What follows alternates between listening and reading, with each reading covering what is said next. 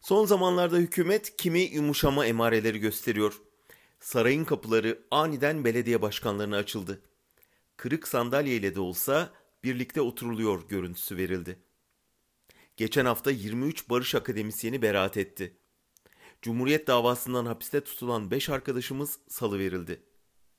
Dün 3 yıldır tutuklu bulunan Ahmet Altan'a kamu görevlisine hakaretle yargılandığı davadan beraat kararı verildi.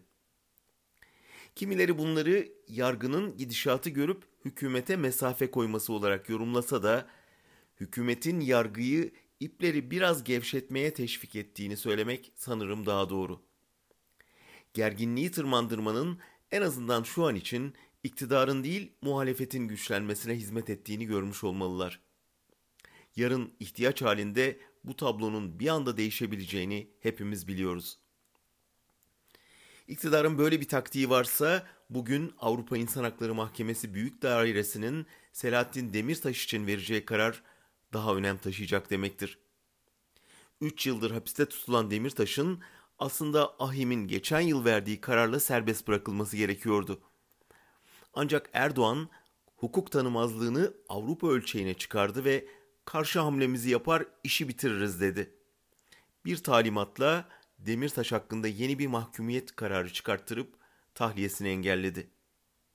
Şimdi büyük daire ifade özgürlüğü ihlali ve hukuka aykırı tutukluluk kararı verirse Erdoğan'ın da bir karar vermesi gerekecek.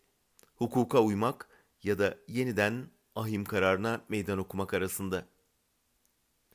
Son dönemki yaklaşımı doğrultusunda ve Kürtlerin muhalefete desteğini de kesmek kaygısıyla karara uyup Demirtaş'ı serbest bırakabilir.